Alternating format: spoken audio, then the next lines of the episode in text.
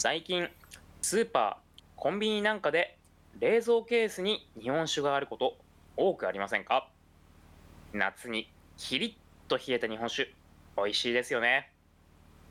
しかもよーく見てみると冷蔵庫に入っているお酒。行冷蔵っていうお酒多くありませんか？しかも生って書いてあったりもします。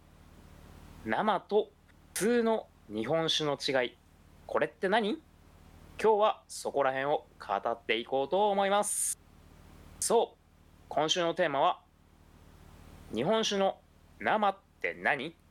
生酒と普通のお酒の違いって何だろう特集？ということで今週も乾杯！乾杯！乾杯！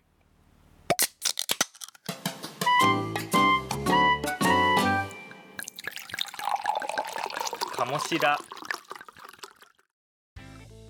はい、えー今週も始まりました。このラジオは、えー東京の某農大卒業の3人組が酒やらつまみやらに関するあれこれを酔っ払いながら語るアルコールフードカルチャープログラム飲む食う語る鴨志ラジオ鴨志ラです。はい皆さんごきげんよう。だいたい1食まあ3 4 0ムのタンパク質は絶対取りたい。パーソナリティのリュウです。えーとタンパク質より炭水化物の方が好きなものです。えー、先週言ってた一生漬けを早速作ってみてます。つくです。いや。おえ いいね、いいね。タンパク質より炭水化物よりカプサイシンってね。カプサイシン。そういうカプサイシン小小なり小なりー、カプサイシンだけ栄養があんまりないねまあ、人体に必要な栄養ではない確実に必須要素ではないね。よし。という二郎は完全食だからね 二郎完全食か。まあ確かにな。確かにな。あれはタンパク質も取れるしうんタンパク質も取れるうん、あの、まあ、P、PFC バランスのことを考えようか。油が油がちょっと多めかなそうっすねま とか。あ油油少なめ麺抜きとかにすればいいのねうんえ、え、え、え、えいや、麺、麺抜きだったら油減んないからね。F- FC が多すぎんだよ、あいつは。立まあ川マシマシとかさ麺をなんか豆腐に変えられたりするんでああ。あうんそういうのだとね、あの C は少なくて済む。けど、いやで、F の問題だから、あれ、ファットの問題だから、確実に。まあまあまあまあまあね、まあ、あの動物性、タンパク質、動物性脂肪の話はまあまあ、置いといて、ー、うん、今回はね今日は何だっけ？えっ、と、まあいろいろ話がありますけども、まあ、生ずな生酒のことについて話していこうと思います。おえー、まあ、っていうかね、これはこれは正直生酒って言いましたけど、まあ、生酒って言うと一番わかりやすいかなってことでこのタイトルにしたんだけど、うん。うん。本当はね、生酒の話だけじゃなくて、日本酒の火入れについて話そうと思ってるんだよね。あ火入れの話だよね。そう、その本当はね、うん。本当は。っていうところで、あのつくさま生酒ってなんだかよくわかって分かってる？うーんとまあざっくりまあさっき言った火入れしてない酒っていうねお酒っていうのはなんとなく聞いたっていう。まあまあまあまあまあまあまあでも生って言ったらまあ何どういう生なのかってのはちょっと考えちゃうよね正直。まあもうね。なんか正直僕ビールの生もあのまあ多分日本酒の生と似たような意味なんでしょうけどそんなによく分かってない部分はいはいはいはいはいまあまあ生ビールの話しちゃうとちょっと別の時間でまた3 4 0分かかる感じだからままあ。あ生ビールの生はなんかあんまり意味をなしてないような気もするけど そでもあれもそれが要は火入れしてないってことなんでしょうそれそれがなぜなあの意味をなしてないかは本当にその話すると3 4 0分かかるちょっとちょっと別 別の回にしよう。別の回にしよう。生ビールの生についてっていう回はじゃあ別の回。うん、ちょっと別別の別の回にしよう。ちょっとちょっと前のビール回の時にちょっとちょろっと触った気もしなくもないけど。うん。うんまあそもそも火入れってなんですか、そう、そこなんですよね。うん。火入れって何っていう話になっちゃうわけですよ。あの火入れっていうのは日本すまあ文字通り日本語でして、まあ、火を入れる。まあ、もうちょっとあの現代的に分かりやすく言うと加熱殺菌って言い換えられるんですね、うん。うん、加熱殺菌、 pasteurization ですね、まあおななんてなんでえ pasteurization じゃないんですか？ああそうそう、いうん。今ちょっとねあの最初の、うん、あれが聞こえなくてライゼーションしか聞こえなくて、あうん。パ pasteurization。あのもうちょっとあの日本語表記だとパストリゼーションとかっても言うけど。あうん。うん。えー、とその加熱殺菌っていうのは何なのかっていうと、えーまああの食品を加熱殺菌することで、まあ、殺菌って言ってるから、まあ、あの菌を殺して、まあ、長期保存できるような状態にすることを、まあ、加熱殺まあ、食品に関しては加熱殺菌っていうのはそういう意味なんですよね。うんまあ、もうちょっと厳密に言うとあの日本酒の場合は2つ意味があります。えーとまあ、今言ったように、えー食品中に残っているというか入っている菌を殺すこと殺菌すること、うん。あと日本酒においては日本酒の中に入っている酵素、うん。酵素っていうのは簡単に説明するとまあえー、と菌とか微生物みたいなものではないんだけれども、まあ、タンパク質なんだよね。そのタンパク質が、もう物質を変化させるタンパク質だと考えてもらえるといいんですけど、まあ、あの唾液に入っているアミラーゼとかうん。あれはあのでんでんぷんを、えー、とこう分解していく酵素なんでタンパク質なんですよね。そういうのが、えー、とお酒の中には入っ残っていると。それを加熱することで、えー失活することができるんですよね。うん。このこの2つが、えー火入れの、えーまあ、意義ってことですね。うん。うん、っていうところで、まあそのね、あのー火入れをすることが、まあ、日本酒に必要なんだけど必要っていうかな。あのよくよくやる、まあ、工程なんですけど。まあ保存するために。そうそうそう保存するためにね。まあそのそれをやらない酒っていうのが生酒なんですよね。そうあの加熱殺菌を行わない。うん。であのさらに言う言うと,、えー、とその加熱殺菌の方法とかタイミングによって、えー日本酒っていうのはいろんな種類があるんですよ。あのその方法だけでも大別すると5種類ぐらいあったりして、うん。うん、いろいろあるんですよね。っていうことでここから、えーまあちょっと今今今までもめちゃめちゃなんかちょっと、えー説明口調になっちゃってて、まあ、もう始まっちゃってんじゃないかって言うんですけど恒例のドラゴンプレゼンの時間です。ええ何が恒例？ーまあ、一応なんか前々回ぐらいから恒例になってんじゃん。なってししようぜって言ったじゃないかこれ。前回前回言ったっけ？あれ言ってたと。う。ん。ー、え言ってたよ。言ってた言ってた。なんでね、恒例のドラゴンプレゼン、えー、じゃあ、火入れについて、そして瓶詰めについて、えー語っていこうと思います。よろしいでしょうか？イエーイ。イエーイ。イェーイ、ガッテンガッテン。えー、ってことでね、えー、それでね、はい、えー、まず、えー、先ほど説明した通り、えー、火入れには2つの意味が、殺菌と酵素失活。うんうんこの2つの作用をどう活用するかで、えー日本酒の詰め方っていうのが変わってくるんですね。うんうん、そこのところを説明していきます。えーはい、えーそれでは、えー日本酒の詰めが、えー瓶詰めの方法、分類、まあ、タイミングによってタイミングによっての分類っていうのが5つあります。5個です。まあ、これにはしょあのいろいろいろもっとこれがあるとか、そこは2つ分けなくていいんじゃないの？っていうようなあの意見もあるかもしれないですけど、今は便宜上5つに分けます。はい、うん1つ、生酒。うんえ2つ、1回火入れ、かっこ常ず常温保存可能なもの。うん3、1回火入れ生詰め。これは用冷蔵。えー4番、生貯蔵。うんで、最後に5番、2回火入れ。で、その5つなんですね。おおなるほどうん、これを、えー今からちょっと説明していこうと思います。うわ大変だこれ大変だよ。ということで、え1番の生酒、えーこれは、えー日本酒を絞った状態から1回も火入れをしてない状態全く熱が入っていない状態で、えー瓶に詰めたものですね、えーなので、えー酵素も、えー金、えーまあえー日本酒だと酵母。まあそれも、えーバリバリ残ってます。なので、えー常温保存は厳禁。要冷蔵でできるだけ早めにお飲みください。お飲みください。そういうお酒です。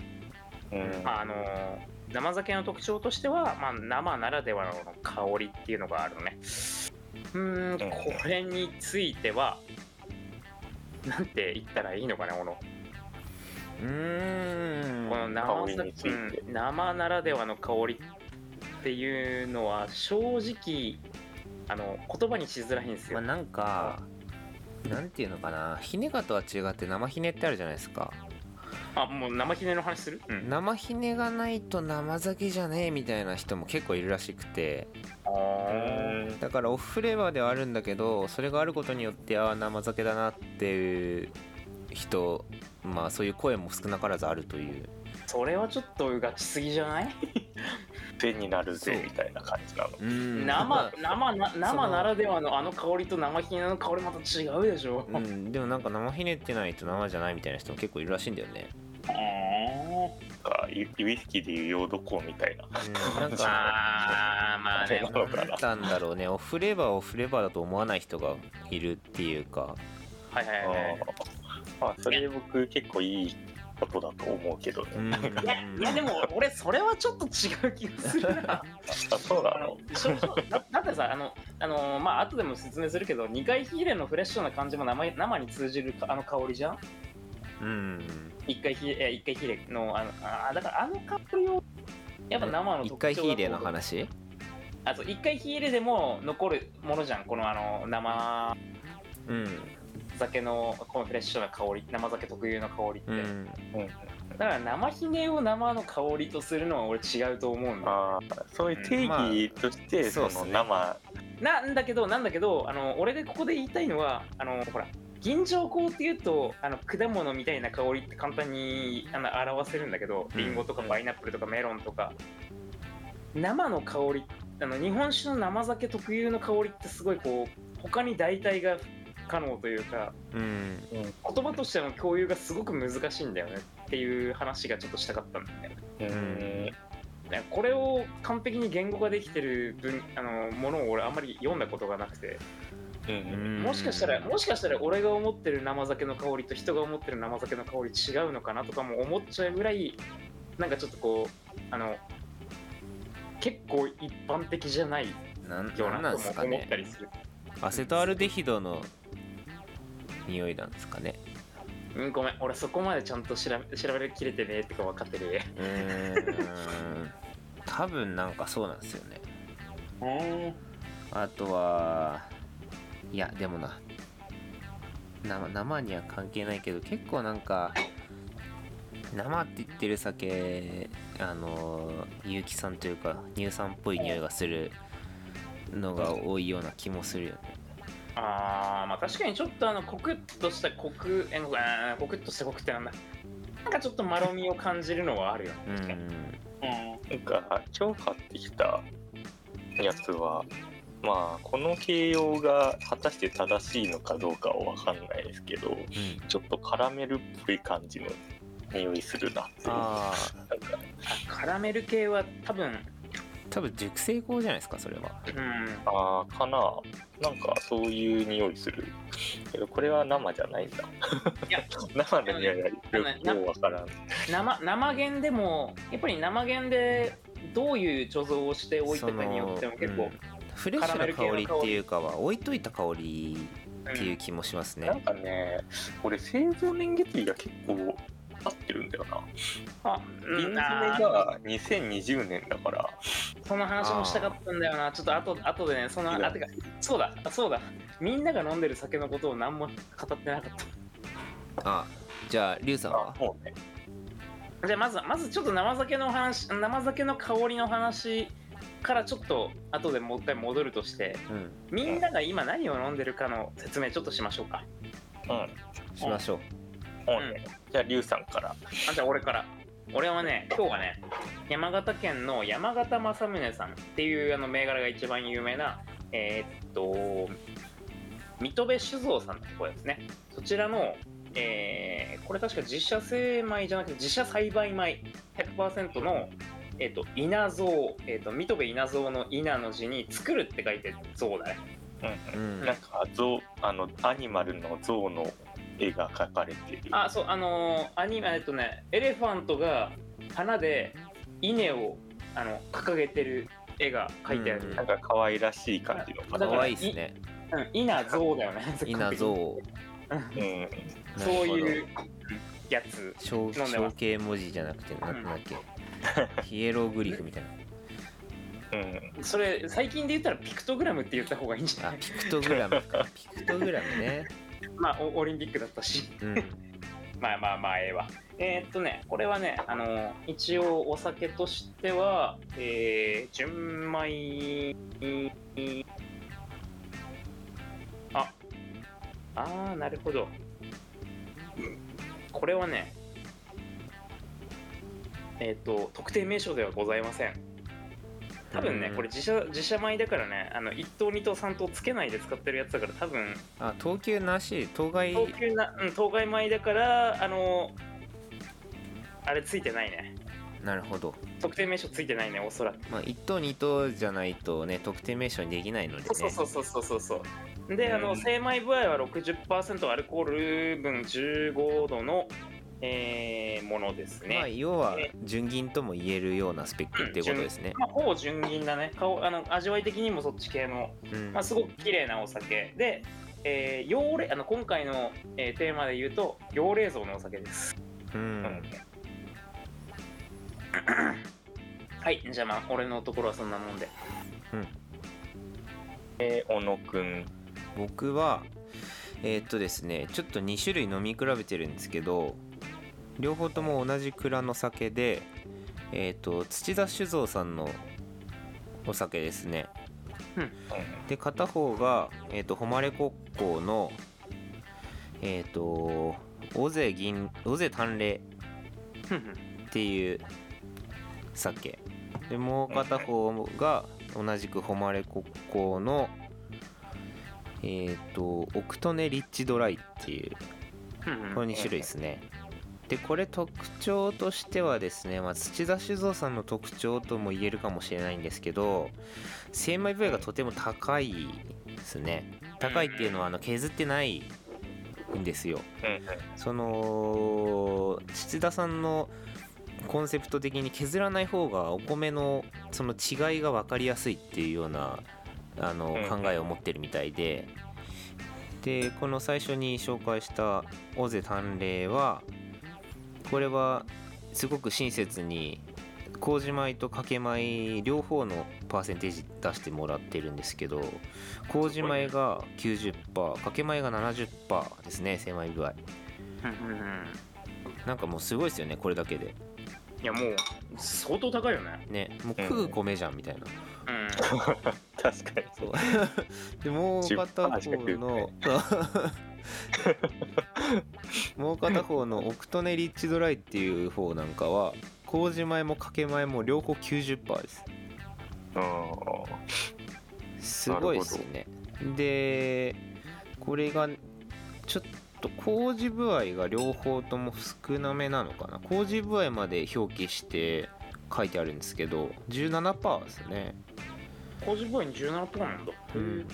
え普通は20ちょいぐらい？そうですね20%はあるんじゃないですか、普通は。うんだよね普通そうだよね、うん。あここ麹部合っていうのはあのーこうあの米の総量に対する麹の量の話です。そうですね。あへー。麹米と掛け米っていう2種類の米があるんですけどそれ合わせた総米っていうお米の中で麹米の割合がどれぐらいかっていうのが麹部合ですね、まあそそれぐらいにしとこうぜ今回は、うん、すげえ面でも倒これすいごいね裏裏ラベルっていうかラベルの裏側にスペックがたくさん書いてあって。すごいね。一回せ一回そんなん印刷しちゃったら俺、ね。本当にね あのこれ絶対中の人しかできない話だけど。これね ちょっと変わった時にすごい面倒くさいことになるので。ああで 一回すこれ吸っちゃうともう変えられないから。まあ何千万あの何万万位ぐらいはやんないと原価償却できないそうからですよね。ねこの発注ロットもあるだろうしラベルの。なんつう話してんだ。でオゼ探麗はこれ木元っすね。うん。あああこれ木元と書いてあってでもう片方の奥利根の方は木元って書いてないのでこっちは木元じゃないかもしれないですね。うんなるほどね。でうん。今日の元っていうのは、はい。木元っていうのははまあ簡自単然なそうです乳酸ね菌を使ってる。って元っていうお酒の最初の段階元立てをするときにうん。なんていうんですかね簡単に言うと乳酸を入れない作り方ですかね、うんまあまあかすごい簡単にあの言っちゃうと昔ながらの作りが肝とでそれ以外があの最新式の作りっていうことでよくない。測定と木元っていうのがあって、まあ、ここであんまり説明するとあれなんですけど測定っていうのは必要なものを人がもう単純に入れちゃうような作りですね、まあそっちの方があのブレなく作れるしあの安安定して作れるので基本的には測定っていう作りをするんですけど、まあうん、蔵によってとかその蔵の酒によっては木元っていうものを売りにするために木元作りっていうのをすることがあってでそういう木元作りをしているのがこの最初に紹介した誉れ国交の大勢探麗の方ですね。なんかまあ、蔵についた菌とかを活用してるみたいなそういう場合もありまますね。す。はあはあはあはあ。なるほど。でこれがおそらく1回火入れなんですよ両方とも。うんでえっ、と用例じゃなかったのでうん。あの瓶火入れっすね。あの瓶詰めした後に瓶を多分パストライザーに入れて火入れしてるっていうような酒ですね、でおーなんかいろいろいろいろ今日のに関わる感じに、いいまあいい感じに関わこれ一応ぐいぐいできたね4号瓶なんですけどこの王冠が一升瓶王冠なのでおそらくパストライザーで火入れしてると思いますね。うん。あそうかそっちの方が強いんだったな、う、うんん。スクリューキャップじゃないので多分パストライザーだと思いますねこういうとこパストライザーってやつでやると結構ああれなんですか高温の火入れってことになる。いやちょこれこれちょっと後で話す説明あ了解です。する感じでまあ簡単にここで言う広げとなんかここで広げちゃうとめちゃめちゃうん。時間が時間が。ちょっとキャップ飛びやすいんでキャップ飛んだり漏れがあったりするんでああ、それ強いキャップそうです。ね。普通にあの一升瓶と同じ王冠カポってやつ。それがあの4号瓶についてる。あような感じですね。うちの蔵もそうなんですけどそうスクリューじゃなくて。っていうような感じですね。うんなるほど。うん。よしじゃあ次つく行こう。ん。まあ僕はなんかあの東急百貨店のあのに行ったらちょうど蔵の人がこう営業してたんで。うおお「生酒ないですか?」ってアホ面ってあの掲げていったらこれがおすすめですよみたいな感じであの勧めてもらったやつなんですけどえっ、と室賀生原酒山灰仕込み純米吟醸君の湯っていう、あのお酒ですね。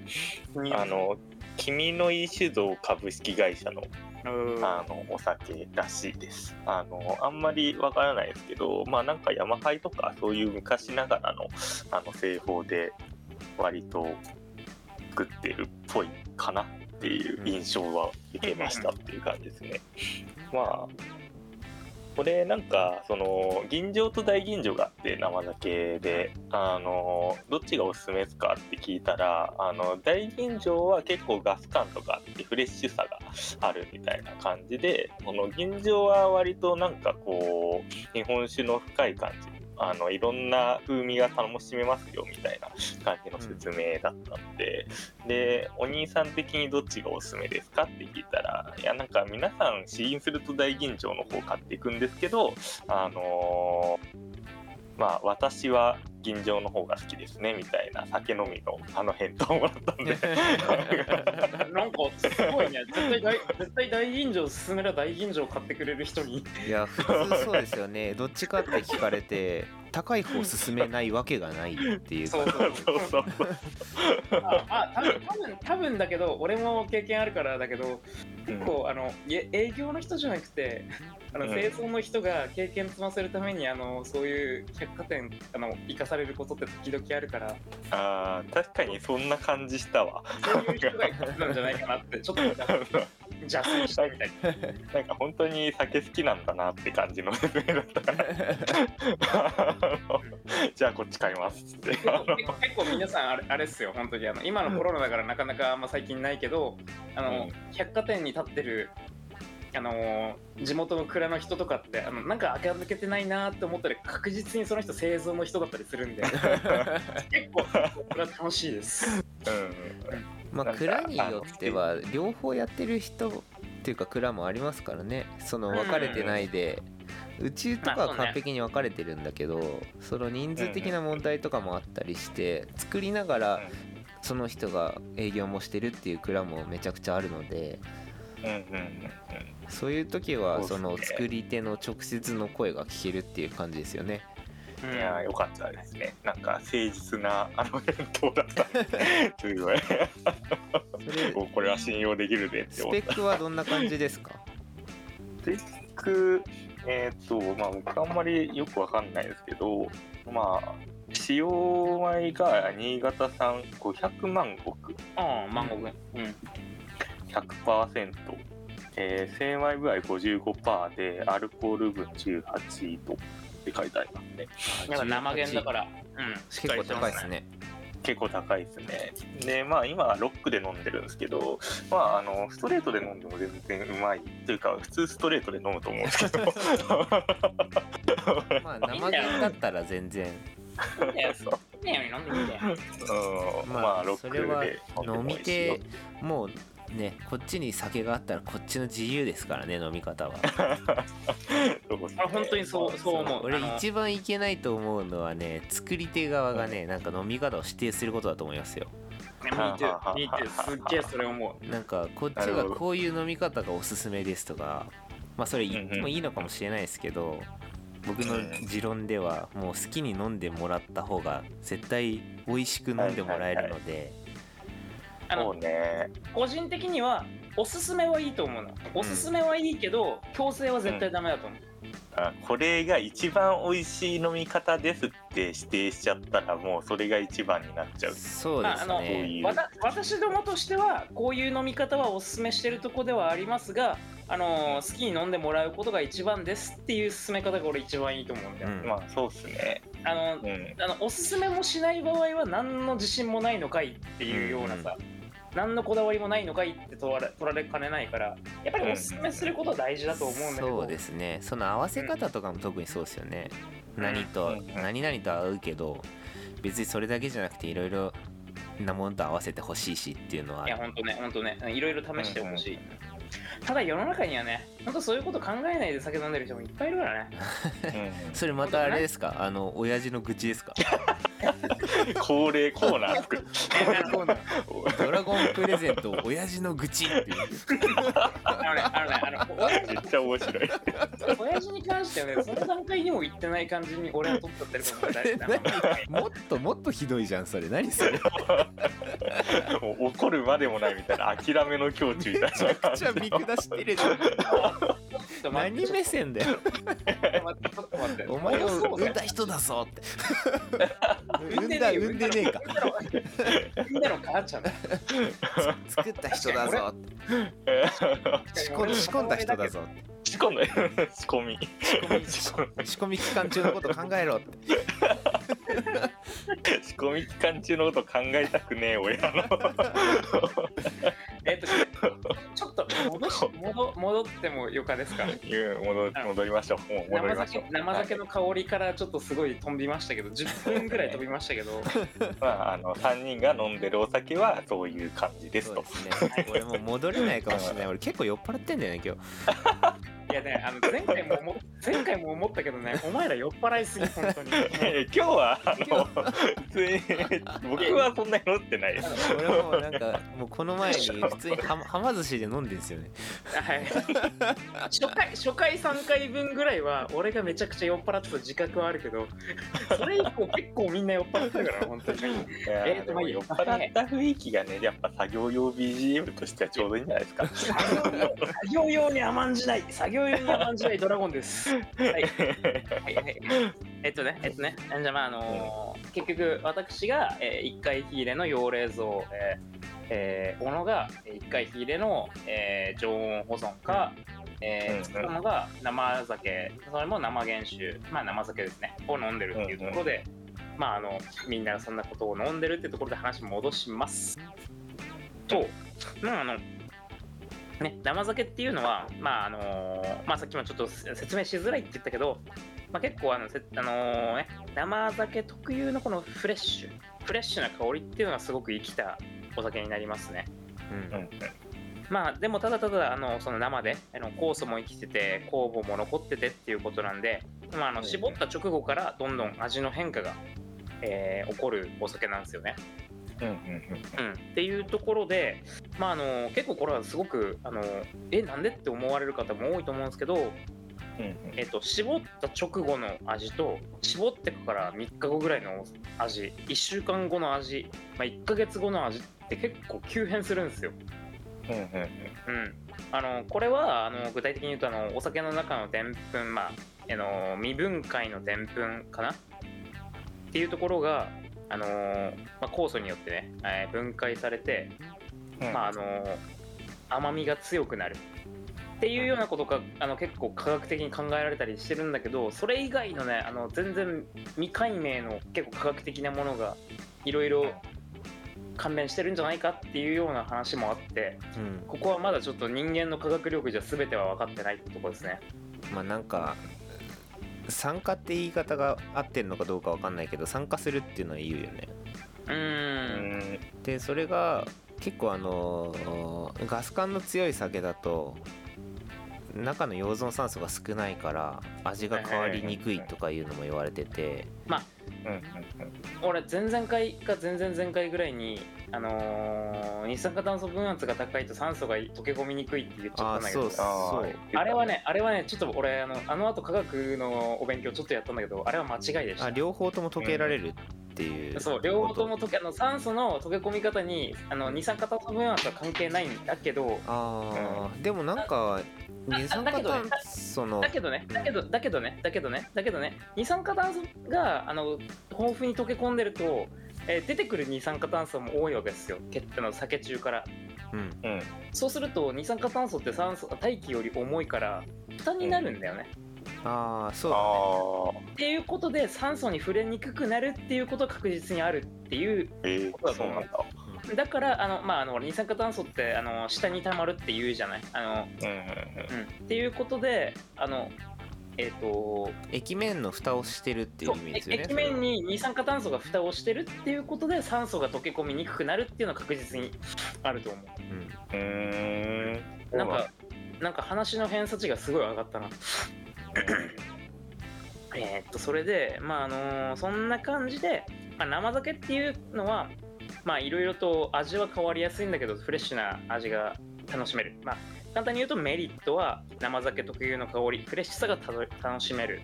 デメリットが保存に向かないっていうことですね、もうやばい買ったらすぐ飲めと。そうそう。もう30分過ぎてるのに5分の1が終わったところです。やば。これは 2回に分けるパターンですかねまた。わかるわかる。いや分けたくない。分けたくないえーっとねじゃあちょっと進めるよ。ハイペースで。お願いします。あでもなんかちょちょっと話したいのが何何何？その 生酒だとうん。そのなんか自分でね保存してて味変わっていくのが楽しいみたいのもあるんですよね。ああまあなんかこれは生酒じゃなくてもなんですけど生酒はそれが顕著でその変化の仕方が。だーから生熟の話だね。そう置いといてどういう味になるかっていうのが結構面白かったりするのでまあ冷蔵庫に入れといてフレーバーが強くなってくるっていうわけではないですか？いやあ基それもある。本的にはそうなんですけどなんつうか、そのいい方の変化と悪い方の変化っていうあると思うんですよ。酒のうん。うん人が感じる上で。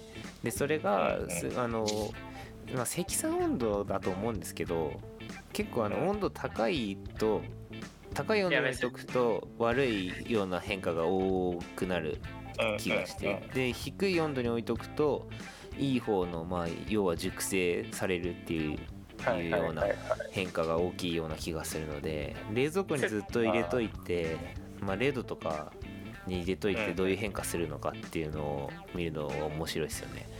まあ説明説明が必要な単語がいっぱい出てくるのやめてくんないマジでまあとりあえずとりあえずデマコム買えってことあですそうですね。まあそうねそうねあの私たちがレモコムを応援してますってことで。テマコムいや。のそろそろスポンサーについてもおかしくない。ベアレンに続き。なんか協賛くれるかもしれないからね。やめてやめて。いいあでも確かにねあのさっきいてか今小野が言ったあの生酒を貯蔵して楽しむっていう楽しみは結構あのコアな日本酒ファンには結構まあなんだろうな。あのコアな人にはメジャーっていうなんか稀によくあるみたいなこういうやつで。まあ。ジャンルとしてか確立はされてないかもしれないけどいる楽しみ方で。うんうん。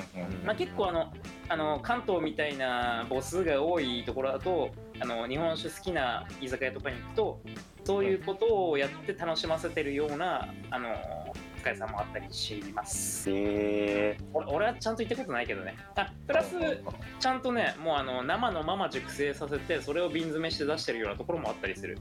うんうんうんとかコアな人には有名っていいっすねなんか。その言い方。うん。まあねまあ。なんかあれですねバンドで言うとケストレルみたいな感じですよね。これそれ知らんごめん。ごめん知らん俺僕も知らんわ。あの名前なんとなく聞いたことあるかもぐらい。なんかメタル？いや違います。あのじゃあ知らんわ。あのイギリスのロックです。よブリティッシュロックです。はいそうだ、そうだ、2番、3番に行くぞ、2番、3番に。行くぞ。話、話いるぞ、お前、マジで。2番、3番に行きまあます。プロプログ2番3番に行きます。レプログレっぽいポップですね。はいはい。あそうなんだ。いいね。聞いてみよう私が聞いてみます。超原本の英名なんですねあそうですそうですジャケットもそんな感じでなんか人がくちばしつけてるようなジャケットなんでいいですあぜひぜひ聞いてください 広がるな、話が。話が広がりすぎるだろ、マジで。2000 2013ちょっと年にリマスター知ってる知ってるあの普通にプログレだあそうそうそうと黙れ。ちょっと黙れ。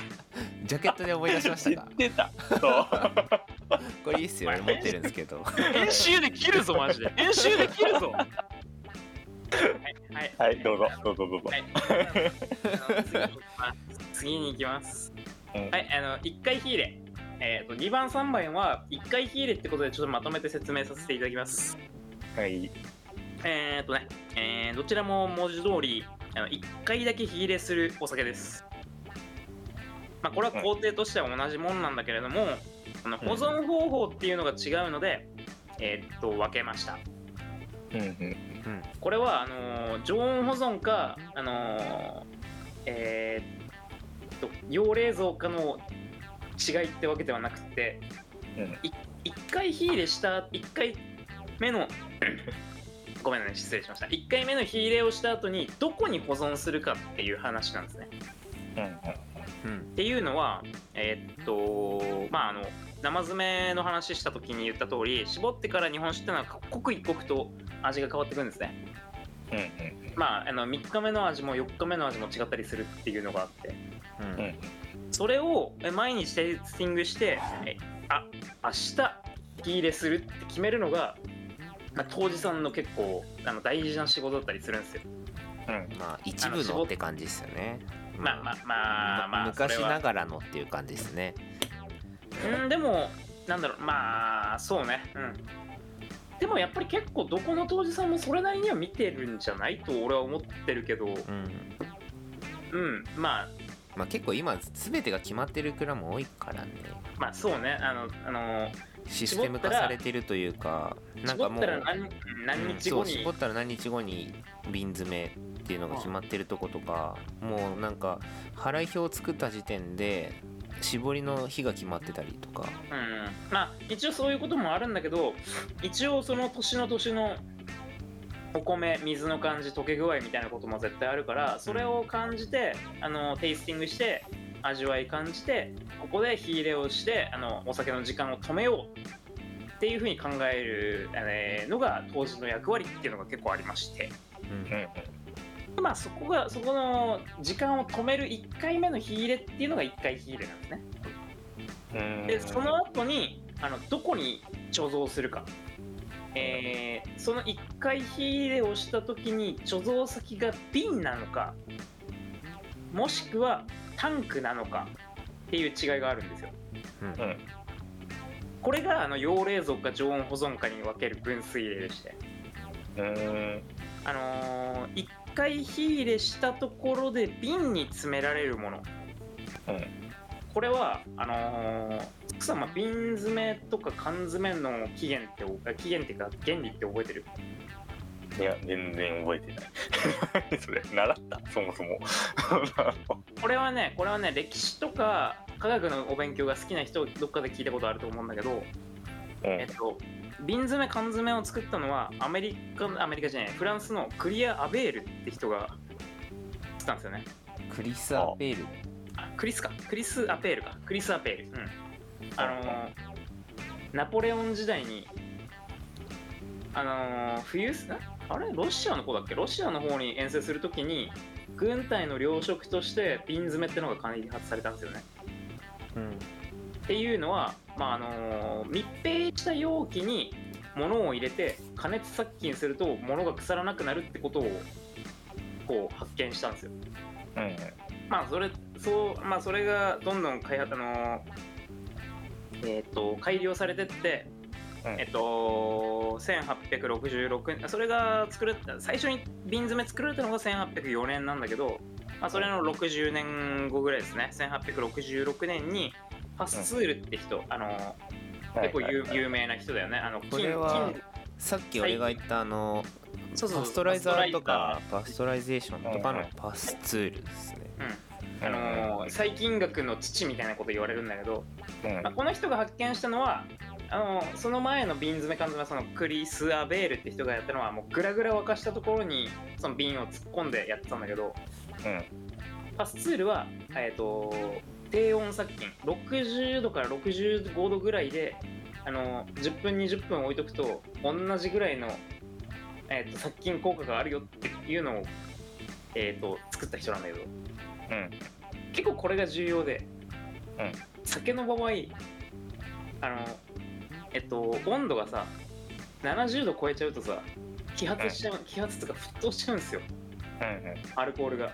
うん。だからクリス・アペール時代の殺菌方法だと酒がわ沸いちゃうんですよね、うんうんうん、なのでこのパスツールが発見した低温殺菌法って結構エポックだったんですよね本当に。酒もうん酒も殺菌できるっていうこクリス・アペールじゃないかもしれない。とあごめんなんだっけ？なんつった？なんだっけ？なんかいやまあいいや。ちょっとあ後で後で。ちょちょっと調べといて。誤った情報を伝えてる気がする。ごめん、ごめん俺俺もね、俺もちょっとあのさっき適当に調べたからちょっと間違ってるかもしれない。あでもね、1804年は合ってるんです。ただしね、これ結構あの有名な話なんだけど、日本においては、日本ニコラーペールだね。あ、ニコラーペールか。ごめんなさい、失礼しました。ニコラさん、すみません。ニコラさんの、ニコラ・アペールニコラさん、許して。ただね、結構そういうふうにあの、1800何十年とか言ってるけど、日本ではね、これ、この日本酒に関して火を入れるっていう、加熱するっていう、あの、技術が、もしやしたらちゃんとした文献調べられてないんだけど、結構話によって平安後期ぐらいに、もうできてんじゃないかっていう話だとか、あのうん結構実確実に残ってるっていうと1500年代ぐらい。だから江戸時代にはもう確実にあの場所によってはできてたらあのやってたら技術らしいんだよね。うー。んうんなどうやっまあてそれが日本は日本でね、あのどうやってそれが発達してたかどうかは分かんないんだけど。まあでも似たようなことねもしかしたらやってたかもしれないけどね世界中で。うん。こういう技術って残ってたりしないから。まあただねあのワインと比べると日本酒ってあの味が変わりやすいやつだからだからあの発達したのかもしれない。はいはい。まあ新鮮さが重要というか。あの日本酒って酵素がすごい豊富だしワインは酸が豊富だからワインは腐りにくい日本酒は腐りやすいっていうのがすごくあるからうん。それをなんとか止めようと先人の知恵が発達したのかもしれません。そっか。ワイン昔はさメタカリちょっと待ってちょっと待ってちょっと待って。その話は後にしよう。とりあえずドラゴンプレゼンを終わらせよう。あそうですね。そうですね。ああんまりあのメメタカリの話は メタカリの話は後にしよはいわかりました。うそうワインはい。ワインのワインの結城さんの話とかも後にしよう いつかにしよう。よし。ということでね、はい。えっとまああの まああの瓶でえ一回えー一回火入れの話に戻ります。はい。え一回火入れしたものを、まあ、瓶に、あのー詰めてしまえば今説明した瓶詰め缶詰の原理と同じように瓶に詰めてしまって密閉してしまえばもうそのまんま製品として出せるわけですよね。うんっていうことで1回火入れで常温保存可能っていうのは1回火入れして瓶に詰める、まあ、もしくは瓶に詰めて1回火入れするっていうタイミングでここではちょっと同同義語として扱ってますよね。そうそう。そこあのそこも順番としては難しいあのそうなんか分けると2種類あるんですけど瓶に入れてから火入れするっていうのとねドラゴンプレゼン終わってからちょっとその話あしよう。分かった分かった分かっまあごめんね。純純不動ということで。うんたそうですね純不動ということでまああったかい状態の製品が出来上がるってことですよね。要は。高い状態の瓶に入ったものが出来上がる出来上がる。うんうん。でそうなるとそれはもうあのラベルを貼るだけであの常温保存可能な商品として出せるわけですよまあそれともう一つ加熱殺菌したものがタンクに貯蔵する場合。っていうのがあるんですね、まああのだから生酒が入ったタンクから別のタンクにえっと熱くした酒を移動する。んうんですよね。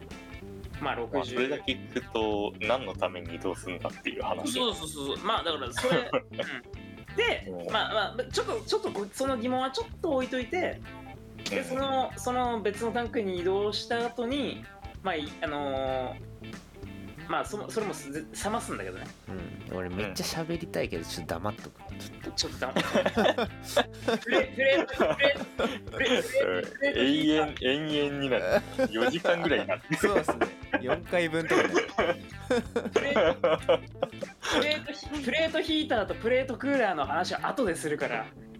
そうですうんちょねちょっと、うん、まああのー殺菌した後のものをタンクで保存するっていうことがあるっていうことはちょっと認識してもらって。うんでそのタンクに貯蔵したものをあの冷たいままあのー瓶に詰めます、これのことをさっき生酒って言ったんだけどそれと、えっと、区別して生詰めって言ったりします。うんうんこれさあの日本語の生っていうことのよあの内包してる意味がさすまあげえ確かにね。いろいろあって難しいんだけど。うん。火入れしてないの？と火入れしたやつで同じ生が使われてるっていうのは。あのねこれは一番あややこしいのです日常生活で分かりやすいなって思ったのがゆでだこ生食用ってことなんだよね。ああカツタコ、カツタコの生とあの刺身ね。生の刺身と、ゆでだこ生食用ってあのスーパーのあれに書いてあるやつ。わかる？ーうん。あの表示で書いてる、うん。うん。あのこれは加熱殺菌しなくても食べられますよっていう意味の生とあのー本当の生の違い。まあ牡蠣もそうだよね。っていうか、まあうん牡蠣はちょっと違うかもしれないけどあの、生食用とねあのゆ加工用みたいなのが加工用の方が実はあのー 茹でられてないみたいなね。またまたすごいあの語りがいのある話になった。情 牡蠣は加熱用の方がうまいみたいなやつだよね。ちょっとさそれそれについてもねいろいろ異論を唱えたいからまあちょっとその話後にしようか あとつうかいつかいつか別いつか別に書き換えするときにやろうぜ。牡蠣会しようか牡蠣会ちょっと牡蠣の季節になったらあの深夜のところから牡蠣送ってもらって牡蠣会あいいね。いいね。いいねみんなで牡蠣食いながらやる。うん。山形かあの共通の知り合いで牡蠣を作ってるやつがいまして。うん。はい。じゃまあ。じゃあということで。続きどうぞ。はい。続きに行きます。はい。まああのさっきあのここまでねあの聞いた人であのさっきのあのつく様と同じようにあのハテナマークがついてる人いっぱいいると思うんですよ。なんでタンクになんか貯蔵するのか全部瓶に詰めればいいじゃないかと。絶対そう思うそうだわけですよ、ね、そうだ。そうだうん。何やってんだ。ここここすごくここすごくあの広がる話なんで俺が最後までまず説明します。えっ、とちょっとお小野は口チェックで。OK いやわかんねええーとね。喋るかもしんねうんまあ喋るなら喋ってくれる。えっとこれについてはねなんでそんなことが起きるかっていうとあの、うん。えー日本酒を作る時期そして設備の問題そしてマンパワーの問題が結構関係してきます。うん。っていうのは日本酒って今でも、えー、大体は冬しか作んないんですよ、うん。うん、冬作るっていうのがあの基本でなんでかっていうと寒いから作れるんですよ、うん、周りがさあの気温が低いとえっとまあ気温が低い必要があるつ作りを今してるんですね。発酵が進みづらいとかそういうそうそうそうあの関係ささ雑菌が湧きづらいようにやっぱ液温を低くする必要があると。はいはいこれこれを相づちは打っていいの？これあ相づちは打って言うって言う塩梅が分かんない。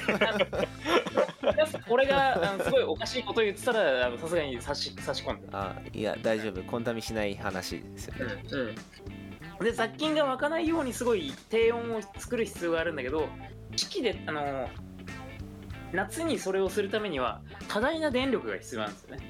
多大なコストがかかる冷やさなきゃいけないから。そうそうそうそう。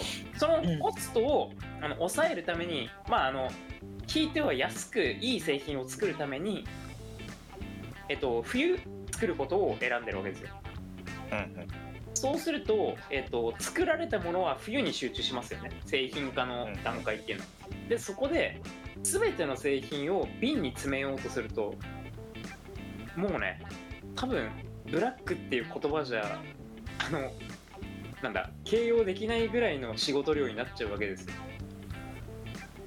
であの冬だけめちゃくちゃブラックであの夏場は超絶ホワイトっていうかクリア。もう仕事が何もないみたいなことになってしまうことが起きがちなんですよね。あの日本酒蔵っていうのは。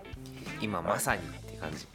まさに。うん。なんかまあ梅酒とか仕込んでるイメージはありますけいやいやちょちょっとそれは置いといてあのー日本酒蔵のうんいやちょっと 説明させてや。あの全部作ったものを瓶詰めする結構ね意外と分かられてないかもしれないですけど瓶詰めってねすごくじゅ、あのー手のかかる作業なんですよ。めちゃくちゃマンパワーのいる必要あのいる作業で。どまあ人が集めてるの？あれって。あーっとねまあ今ざっと言うよ。えーっとまずえー瓶を揃えなきゃいけない。うん。瓶し新しい瓶を仕入れてその瓶を置いておく場所が必要。でそのその瓶を管理する人し人が必要。でもってその新しい瓶を機械に入れる人が必要でもってその機械を動かしてえっと出てきた瓶を検品する人が必要。でもってそその機械を動かしつつ動かしつつあの洗瓶機を動かしつつえーっとその後にあの瓶をつ、えーっと瓶に酒を詰めるための機械を動かす人が必要。うん。でもってその瓶に詰まった後に異物とか変なものが起きてないかっていう風に検品する人が必要うんうん。でもってその瓶が流れてきてその瓶をえっ、となんだろう。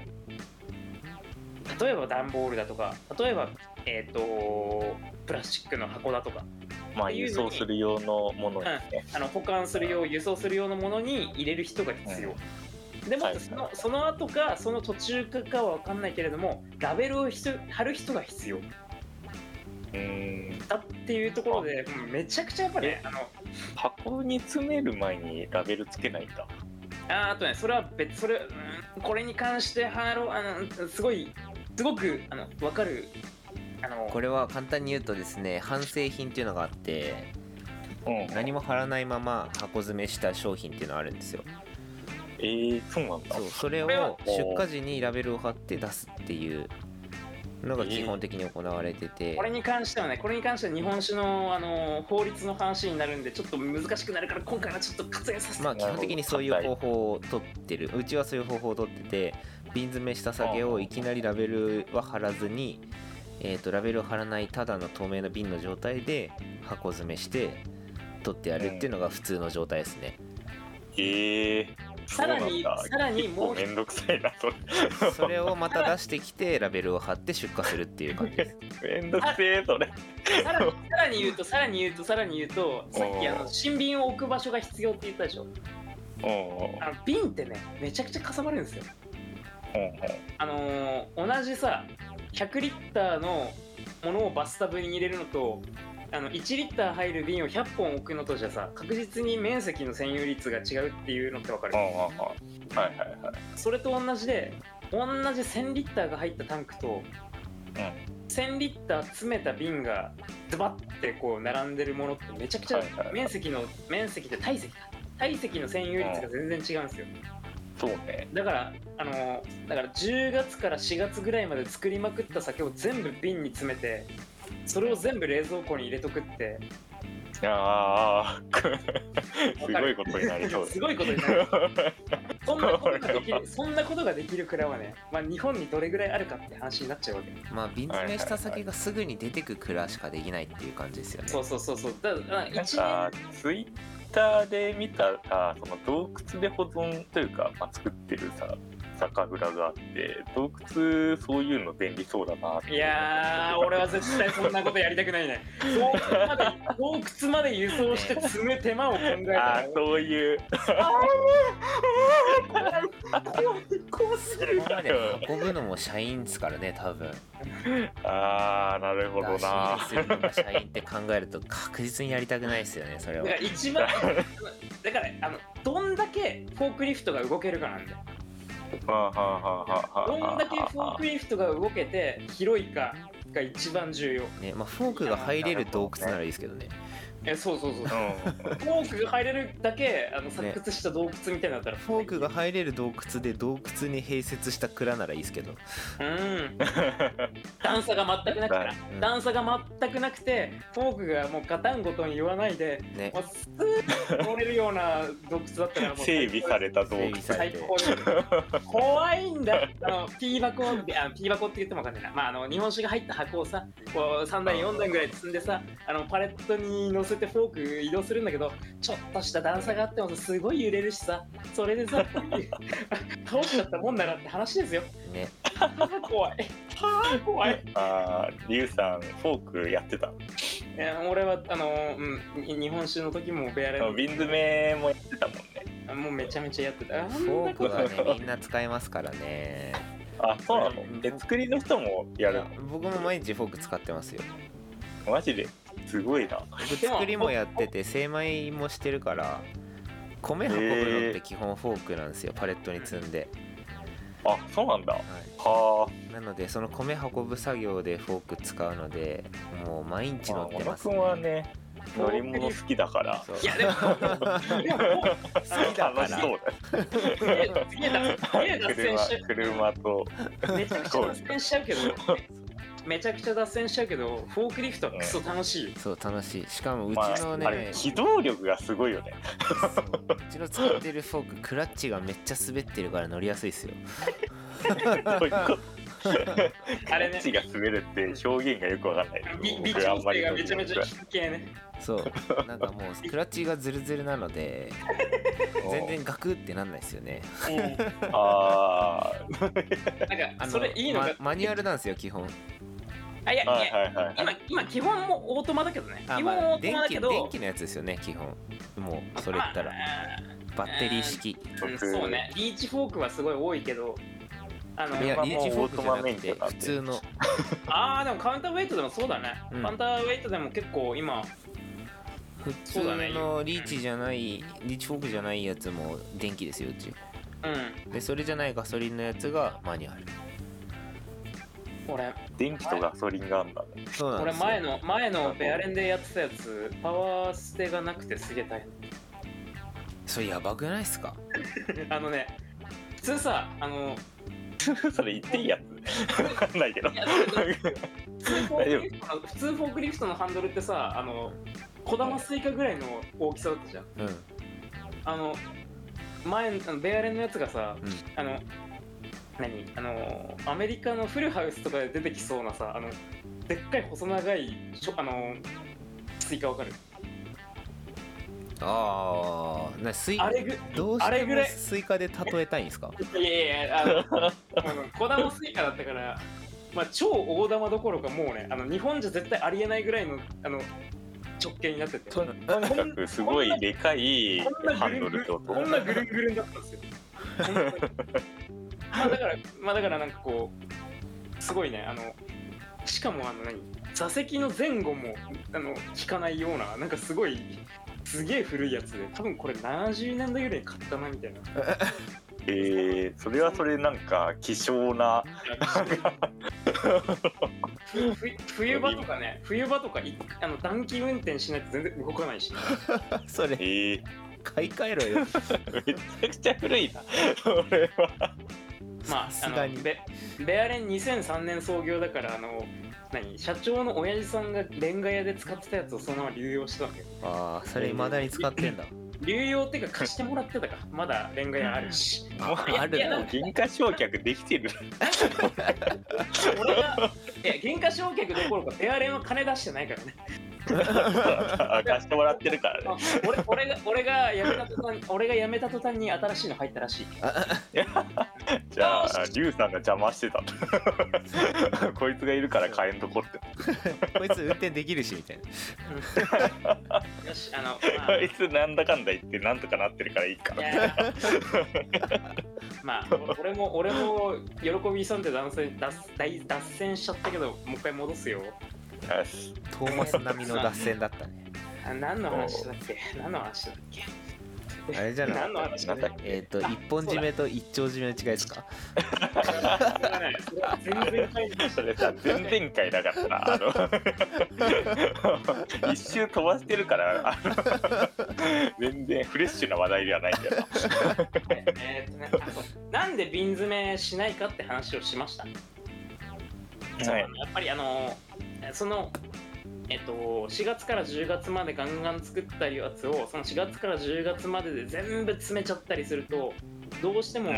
1年分の酒の仕事量がそこに集中しちゃうので確実に無理っていうことを説明させていただきました、ピンポーン。ここ4月から10月までと言っちゃってますけれども10月から次の4月までの間違いです。訂正させていただきます。でみんなあの火入れしたものを瓶に全部詰めるんじゃなくてタンクに貯蔵するっていうことをやります。なのでそのタンクから、えっと、1回だけ火入れしたものを、えー生で詰めるってことをやるんですね。うんうんうんっていうのが、まあ、1回火入れの、えー常温保存かの用冷蔵の違いあじゃあそこそこタンクのはそ時間が経ってるってこと。認識で大丈うーんまあって言ってもあの瓶詰めした後のものもあの冷蔵庫でずっと保存されてて、うん。えっと、出るのが夏みたいなこともあったりするから。っていうかそそうあの全量を瓶詰めできるような蔵そういうあの面積的な余裕とかマンパワーがあるようなお蔵さんでも結局1年分のお酒を作ってるわけだから、うんうん結局そのえっと詰められたお酒が、えっと、出てくのはまああの半年後、えーってことも全然あり得るわけですよね。あーえじゃあ養冷蔵とそれ以外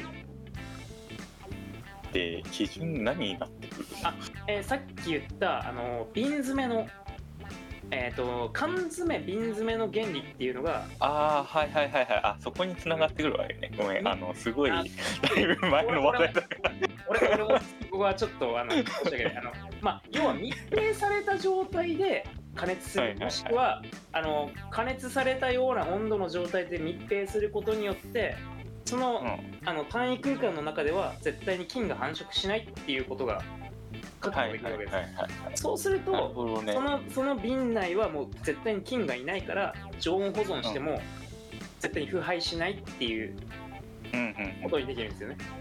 あなるほどね。ただし、ただし、ただし、タンクに貯蔵していて、それを生で詰めた場合は、例えばだけど、まあ、洗ってはいるんだよ。洗ってはいるんだけど、加熱殺菌してない分、瓶に残っちょっと付着してた菌とか、うんその流通経路、瓶詰め経路に残ってた菌みたいなのが、やっぱり残ってるわけだから、それは、まあ、あの溶冷蔵の状態になってれば、日本酒のアルコール度数程度だったら、えっと、腐敗しないうんうん。くらいの菌数になってるっていうことで、あの溶冷蔵で保存可能になってる。なるこほどね。れ一はいはい。一個話していいですか？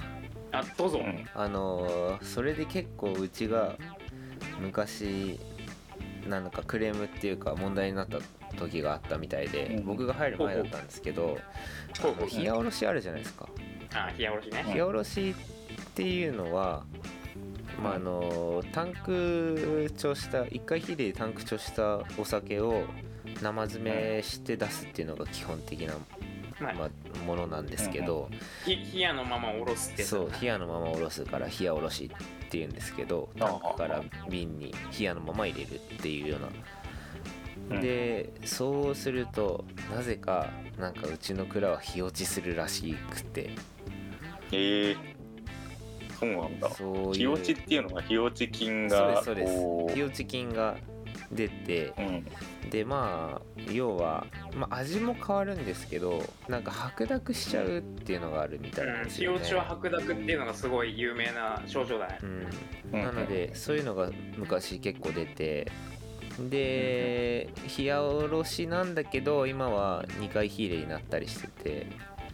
うーんまあ、冷やおろしもめちゃくちゃ語りがいのある話なんだよな。まあそういうこともあって結構やっぱり生詰めのリスクっていうのは生酒と同じぐらいあるっていうような感じですね。うん、なるほど。すごいす。め難しい話なんですよ。うんかまあ日落ちした酒を飲んだことないんで日落ちした酒も飲んでみたいですけど。ねあ俺もちょっとねちゃんちゃんと日落ちをテイスティングしたことがない俺もない。すごい、うん、基本的にちゃんとした酒しか流通しないじゃん。日 まあ落ちした酒ってどんなんうそういうのはね本当あの歴史を繰り返して、まあ、できてるあれだから難しい話なんですよね。いやとりあえずまあとりあえずとりあえずずあのさ一番最初に説明した12345のうちの2番と3番の話、まあ、あの1回火入れの話ですね、1回火入れの常温保存と常温保存負荷溶冷蔵の話でした。まあちょっとまとめると、えー常温保存可能なものはメリットとして、まあ、あの生酒に近いようなフレッシュな香りが楽しめる、うん。そして、えー、と常温保存可能である。ということがあります。うん。デメリデメリットとしては、えーマンパワーとどでかい冷蔵庫が必要です、まあ、これは完璧にあの作る側のデメリットだけどね、うん。うん。あの消費者には関係ない話で味は関係ないですね。であのもう一つあの生詰めよあの溶冷蔵の1回火入れの話。これはメリットとしてフレッシュな香りが楽しめるってことがあります。うん。でデメリットとしては溶冷蔵であってであのーまああの詰める側のところから言うと設備の洗浄とか衛生管理っていうのがすごく相当必要です。うん。でかつえっと売り場での理解っていうのが必要ですね。あのー売り場とか飲む側の理解。まあうん。これが用冷蔵なんだっていうことを理解してないとあの品質が悪化しちゃうっていうことがあるんで、そう。ん、確かに。これはあなんのか生だから用冷蔵っていう考えはあるけど生じゃないからねうん。用冷蔵じゃないでしょっていう。どういうどういうこっちゃねんっていうところに説明が必要っていうところがあまあデメリットかな。一回入れって書いてないもんね。まあ書いてあるところすごい珍しいね。珍しい。うん。うん。最近は結構すコアな人に有名な情報だよね。これこそ。うん。うん、ななんか普通にねあの例えば格安とかの人とかは絶対わかんないじゃんってうんまあねなかなかこれ日本酒にまあそこ詳しくないと分かんないと思う。うん本当に。まあそこに生酒をおろすかどうかは別として。まあ一応、まあ一応こんなこん店なところで2番3番の説明とさせていただきます。すみません、すみませんちょっと話を切らせてもらっよしよした。はい、で次ははい、じゃあもう1時間以上かかってますが、4番いきたいと思います。え 一旦切ります？一旦いちょっと一旦切ろうか、ここ。ちょっそと長くなりすぎたからな。ちょっとじゃあ、あの、一旦ここでは全前編？前ここで前編終了ってところであの後編は3番4番あじゃあ4番5番はねそんなに難しくないから4番5番をさらっと説明してその後にまあそういうこういう詰め方についての所感っていうか自分の思うことちょっと話していこうと思います。絶。対そのフリートーク部分がすげえ長くなりそうな予感がするんで。まあそうなの いやでもさめちゃくちゃこれこのプレゼン中に話したいこともめちゃめちゃあったよね。本当プレゼンよしということで、えー、と今回はこんなところで、えーお相手はえー生酒は好きだけどうちの親父は生酒が嫌いです。リュウとえっ、と酒なら好きなものと。えー、つくでした。ごめんごめんごめん。適当にちょっとあのあコメントを要求しちゃった感じになってかごめんなさい。完全な尻つぼみになった。よーいやさようなら。これぞ一丁締めって